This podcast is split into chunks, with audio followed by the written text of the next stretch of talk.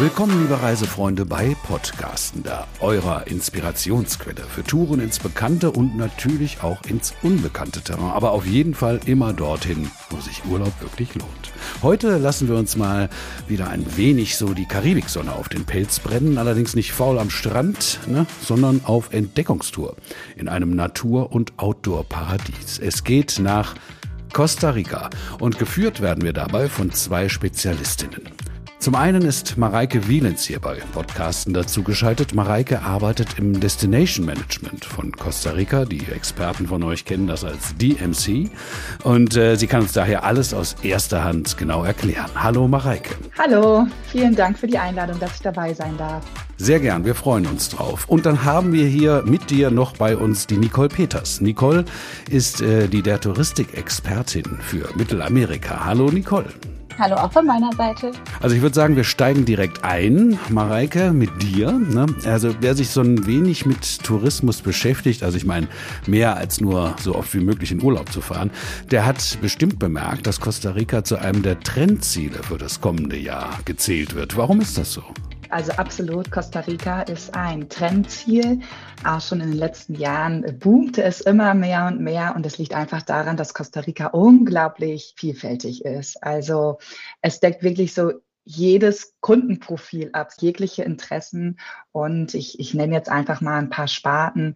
Äh, das ist natürlich die Natur in Costa Rica. Wir haben über 30 Nationalparks, sprich man kann ganz, ganz viel Outdoor machen, was so der, der Größteil einer Reise entspricht. Da haben wir die Vulkane, wir haben den Regenwald, wir haben den Nebelwald, die Trockenwälder, wir haben unglaublich viele Wasserfälle.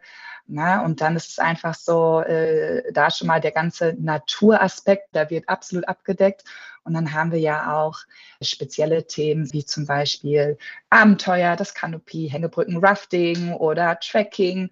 Ja, also das wirklich einfach jeder, jede Person oder jede Kunde bekommt sein, ja, seine absolute Traumreise, da Costa Rica so vielfältig ist. Ja, Abenteuer und Action garantiert. Äh, das klingt wunderbar. Aber Nicole, beim Stichwort Mittelamerika, und dafür bist du ja nun Spezialistin, da hat ja trotzdem so mancher Reisende vielleicht so ein, so ein Fragezeichen über sich stehen. Ja, Mittelamerika. Wie, wie sieht's da aus mit der Sicherheit im Lande und wie kommen wir überhaupt hin?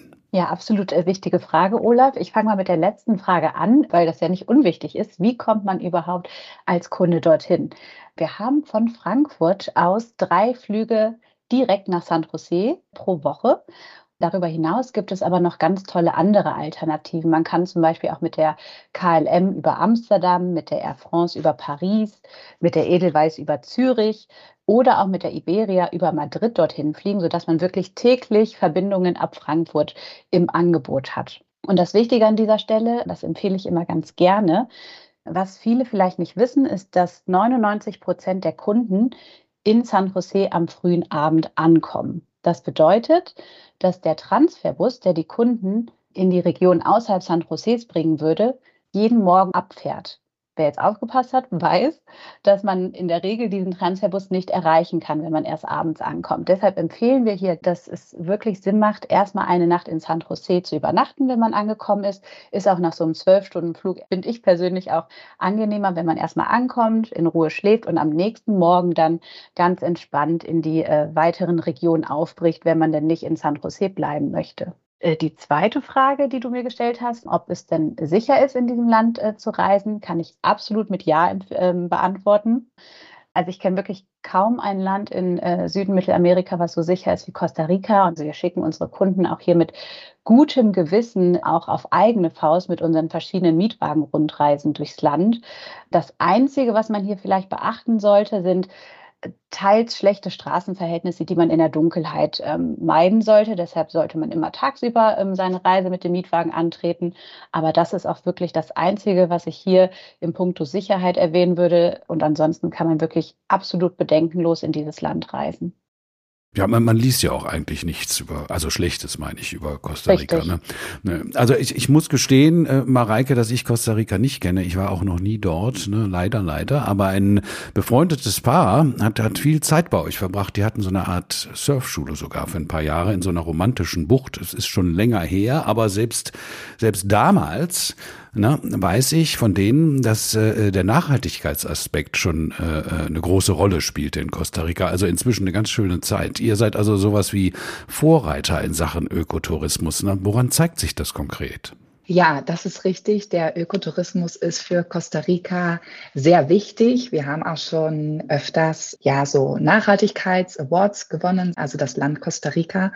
Und eine Strategie dafür ist einfach unser Nachhaltigkeitszertifikat. Das nennt sich das CST.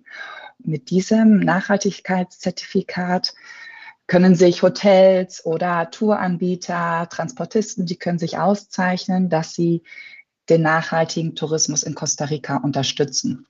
Dieses Zertifikat besagt, dass der Anbieter die äh, ja die lokale Gemeinde unterstützt oder auch intern im Unternehmen selber darauf achtet, dass weniger Strom verbraucht wird, dass CO2-Emissionen kompensiert werden, dass recycelt wird. Also einfache Praktiken innerhalb des Unternehmens und aber auch in Zusammenarbeit mit der lokalen Gemeinde. Und zum Beispiel bei uns als Destinations- äh, oder als Zielgebietsagentur achten wir dann darauf oder bevorzugen wir auch mit äh, Anbietern zu arbeiten, die mit so einem Zertifikat ausgezeichnet sind. Das ist dann für uns nochmal so eine Art, äh, ja, ich sag mal, Bestätigung, dass dieser Anbieter auch den nachhaltigen Tourismus unterstützt.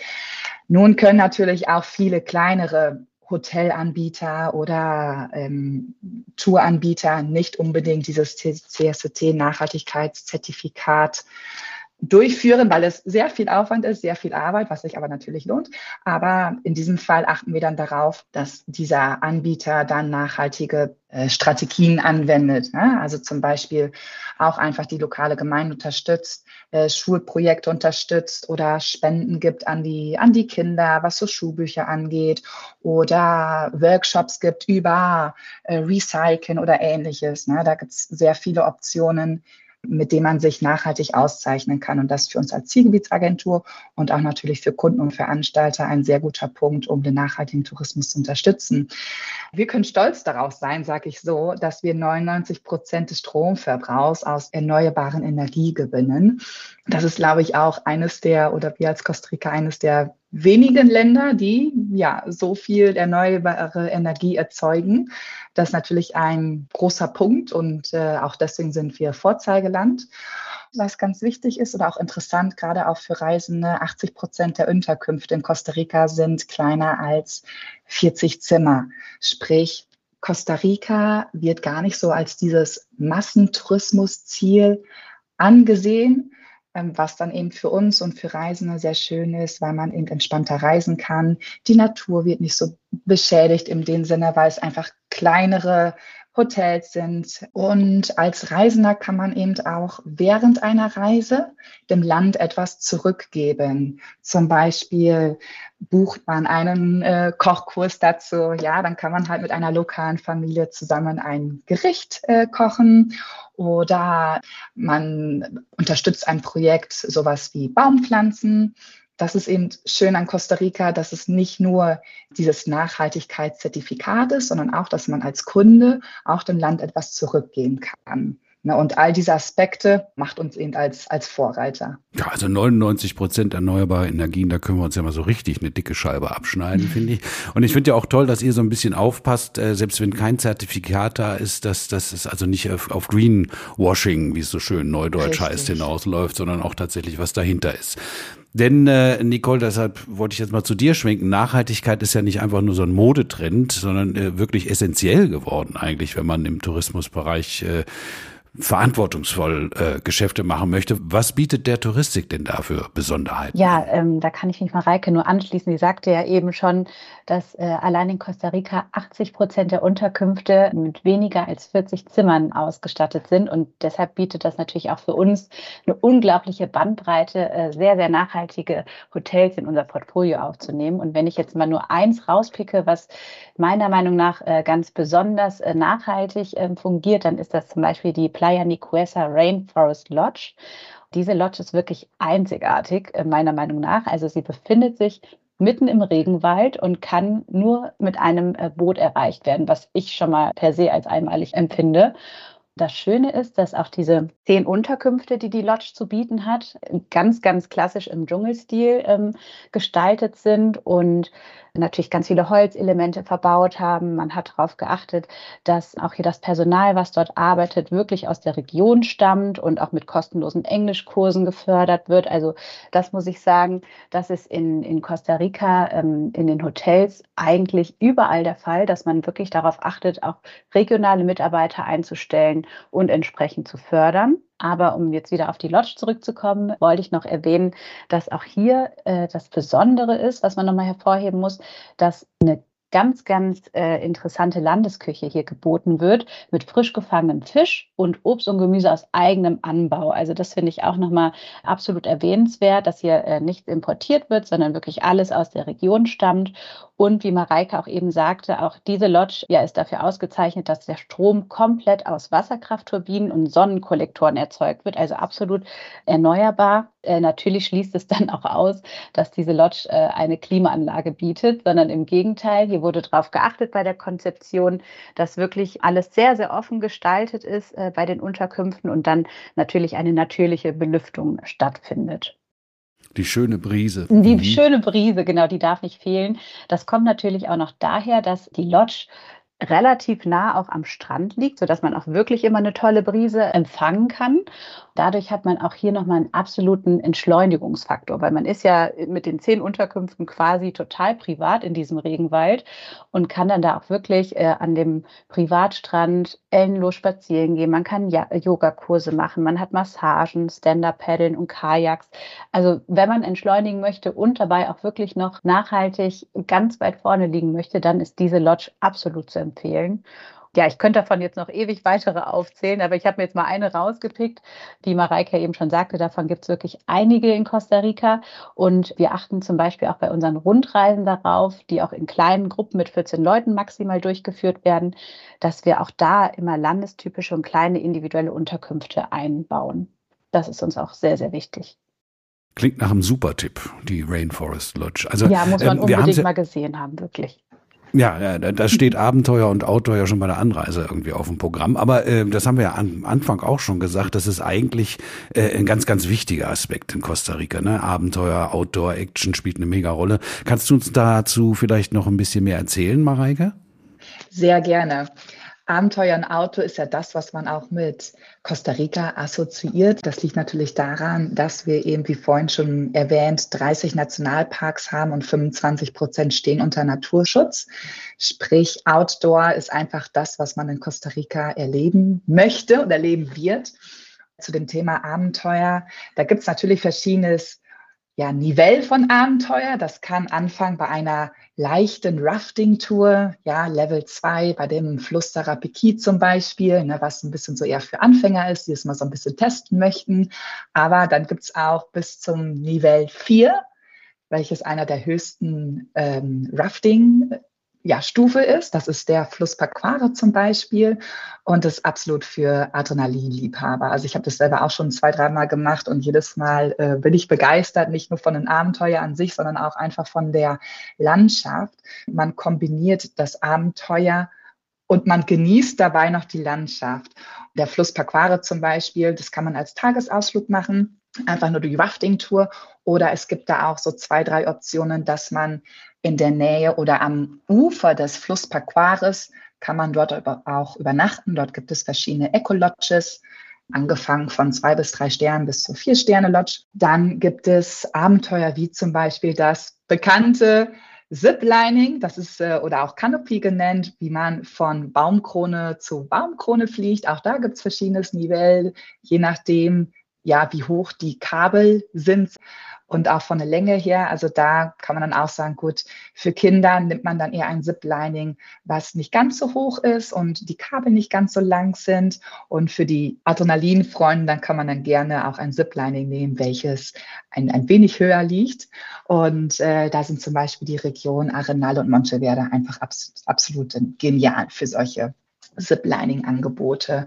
Dann gibt es auch noch leichteres Abenteuer, was auch äh, mit Outdoor verbunden ist, wie zum Beispiel Kanufahren oder Kajakfahren, finde ich persönlich auch sehr schön, weil es einfach etwas Ruhiges ist und man der Natur noch mal ein Stückchen näher kommt. Da kann man auch mal so diese kleinen äh, Flusszweige entlang paddeln. Man geht quasi auf Pirsch durch die Mangroven oder Regenwald und dann kann man dann aus nächster Nähe die Affen beobachten, wie die dann von Baum zu Baum springen oder vielleicht mal ein Faultier oder natürlich verschiedene Vogelarten. Und dann gibt es auch, wenn man aktiv sein möchte, gibt es dann auch Aktivitäten wie zum Beispiel das Radfahren, auch da verschiedenstes Level, einfache Radtouren oder wenn man auch so Single-Track machen möchte, also das schon wirklich für, für Sportler oder auch professionelle Biker wird es auch angeboten, zum Beispiel bei Rincon de la Vieja. Oder auch die Tracking-Touren, welche jetzt auch immer mehr gefragt sind. Da gibt es zum Beispiel das bekannte oder welches immer bekannter wird, Tracking von der Karibikküste zur Pazifikküste, was natürlich ein absolutes Highlight ist, wenn man sagen kann, ja, ich habe Costa Rica von Küste zu Küste bewandert. Aber das ist dann auch für Personen, die Erfahrung haben im, im Wanderbereich, sag ich mal. Wie lange dauert das denn? Ja, das, äh, man kann ungefähr, also ist angesetzt für 14 Tage, dieses Tracking. Mhm. Ja, und dann je nach Erfahrung kann man dann auch sagen, gut, kürzt man vielleicht mal ein, zwei Tage ein, aber mhm. das, das muss speziell angefertigt werden und für professionelle ähm, Wanderer, genau. Ja, das klingt, klingt toll, wie so eine Alpenüberquerung zu Fuß, aber äh, noch wahrscheinlich äh, frappierender durch die ganze Natur. Ähm, Nicole, du hast da bestimmt auch noch einen Tipp aus dem der Touristik-Portfolio für Abenteuerfreaks, oder? Ja, klar. Also ich habe ähm, zum Beispiel jetzt mir mal zwei ähm, rausgesucht, die ich an dieser Stelle mal mit einbringen möchte. Und zwar haben wir einmal ähm, eine Standortrundreise die Highlights um San Jose, wo man täglich Ausflüge und Aktivitäten rund um San Jose erleben kann, wo einiges äh, dabei ist, was Mareike gerade erwähnt hat. Aber wir haben auch eine Rundreise, wo der Name schon Programm ist. Und zwar heißt sie Pura Action, die ultimative Erlebnistour durch Costa Rica. Ja, wie der Name schon verrät, kommen äh, bei dieser Rundreise Abenteuerlustige absolut auf ihre Kosten, indem sie sich dann zum Beispiel beim Kanopie von Baum zu Baum schwingen, wie Mareike auch eben schon so schön erwähnt hat. Wir haben eine Rafting-Tour mit eingebunden und auch eine Mountainbike-Tour am Fuße des Vulkans Arenal, was natürlich ein absolut unglaublicher Ausblick ist, wenn man da eine Mountainbike-Tour macht. Und das Tolle ist, diese Tour ähm, kann man absolut auch für Familien mit Kindern ab zehn Jahren empfehlen, ähm, die ja dann auch schon wirklich ein Alter erreicht haben, wo man gerne und viel unternimmt. Und das ist wirklich sehr, sehr beliebt bei Familien. Also nach all dem, was man hört, ist es ja eigentlich kein Wunder, äh, aber angeblich gehören die Costa Ricaner ja zu den glücklichsten Menschen der Welt. Ne? Du müsstest das ja eigentlich beurteilen können, Mareike. Vielleicht bist du ja sogar schon angesteckt. Ähm, verrat uns doch mal, wie schaffen sie das? Liegt das eben nur an dieser Natur, die uns so äh, schön dargestellt hat? Oder vielleicht gibt es ja auch entsprechend glücklich machende Strände? Also ich kann definitiv sagen, es hat mich auch angesteckt. Also äh, ich kann bestätigen, dass die Costa Ricaner wirklich einer der glücklichsten Bevölkerungen weltweit ist. Und ich fühle das selber auch. Also selbst wenn man mit den Costa Ricanern spricht, in Kontakt ist oder ich selber für mich auch merke einfach, äh, ich bin in Costa Rica irgendwie etwas entspannter. Ja, also interessant zum Beispiel, in Costa Rica gibt es ja auch die Blue Zone. Der Ort dafür ist Nicoya. Also Nicoya wurde als Blue Zone ausgezeichnet. Es gibt weltweit fünf Orte, die als Blue Zone ausgezeichnet sind. Man sagt, dass circa 20 bis 30 Prozent genetisch veranlagt ist, was ähm, ja, Glücklichkeitsbefinden angeht und der Rest ist Lifestyle. Und da kann man auch einfach sagen, gerade auch die Region Nicoya, welche in, auf der nördlichen Halbinsel liegt, bei Guanacaste, die Costa Ricaner sind einfach super entspannt, super freundlich.